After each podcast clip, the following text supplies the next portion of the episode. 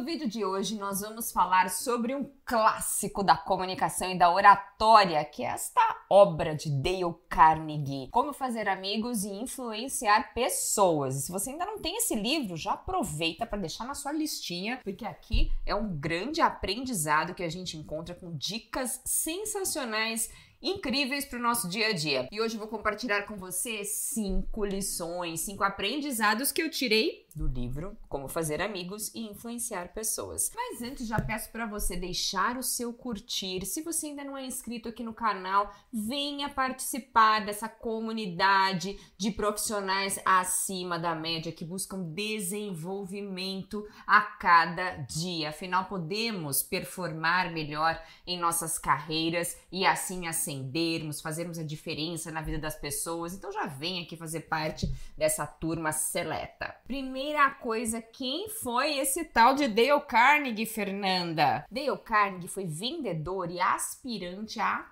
ator. O primeiro emprego dele depois da faculdade foi vender cursos. Sabe como? Cursos por correspondência para pecuaristas. Depois disso, ele começou a vender toucinho, sabão e banha de porco. Nossa, fantástico isso, não? E como essa carreira de vendas ajuda tanto outros profissionais, talvez tenham aqui alguns vendedores, a também se expressar de uma maneira muito melhor. Em 1912, ele começou a ministrar treinamentos sobre falar em público. E o livro dele, Como Fazer Amigos e Influenciar Pessoas, já foi vendido para mais de 60 milhões de pessoas, publicado em 38 idiomas. Por isso que é um clássico da comunicação e da oratória, vale muito a pena você fazer esse investimento. E a leitura também é muito simples, muito fácil, é bem interessante. Primeiro aprendizado que eu tirei deste livro foi o seguinte: o valor que o nome das pessoas tem é muito grande. No livro, Dale Carnegie comenta que o, o som do nosso nome é o som mais doce que nós podemos escutar.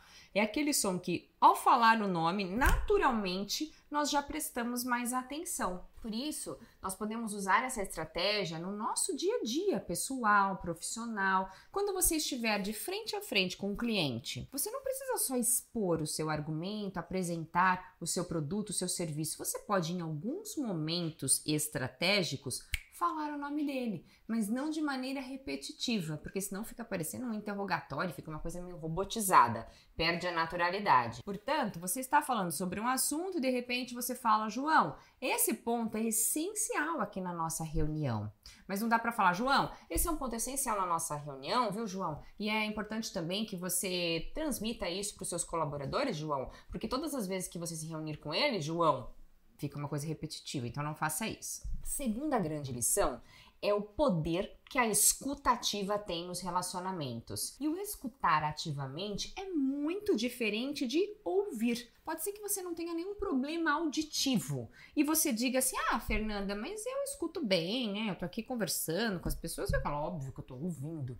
Tá, pode ser que você esteja ouvindo, mas a sua mente esteja longe, pensando em outras coisas, em outros assuntos, pensando na resposta que você vai dar para aquele questionamento ou na próxima ideia que você vai compartilhar com aquela pessoa. E com isso você não está escutando ativamente. Escutar ativamente exige concentração, exige filtro. Por exemplo, agora você está me escutando ativamente. Espero que sim. E não está dando atenção para outros ruídos do ambiente, que pode ser o ruído do ar-condicionado, da buzina na rua, de alguém que andou em outro cômodo próximo de você. Você está concentrado aqui na Fernanda de Moraes. Isso escutar ativamente. Terceira lição é ter interesse genuíno nos outros. Por mais que nós vejamos várias técnicas aqui no canal, e você já deve ter visto técnica para chamar atenção, para ser influente, para ser mais interessante numa conversa,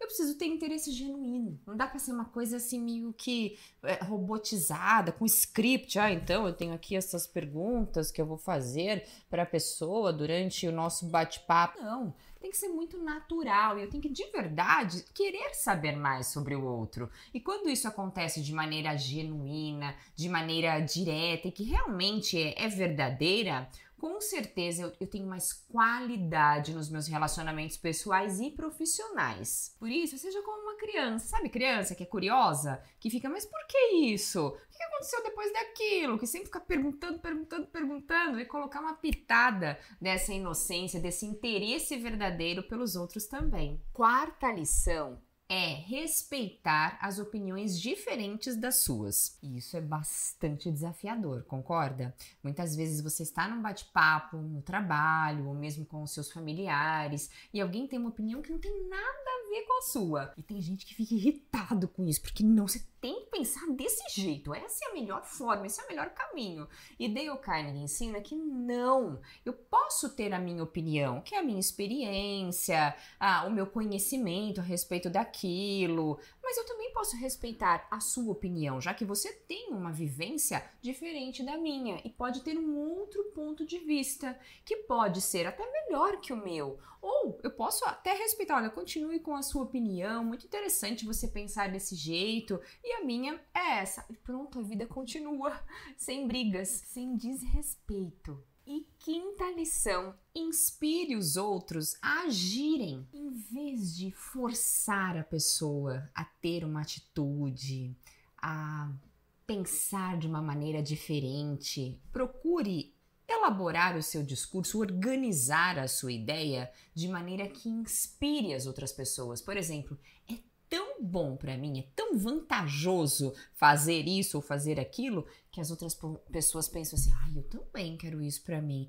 Eu também quero ter essa vantagem, esse benefício na minha vida". Essa é a melhor forma para persuadirmos as pessoas. Se quer ser bom de influência, de persuasão, procure motivar as pessoas a agirem de acordo com os valores daquilo que você está compartilhando. E você, já teve experiência de ler esse livro? Teve alguma outra lição que te marcou muito? Deixe aqui nos comentários. Te vejo muito em breve, speaker.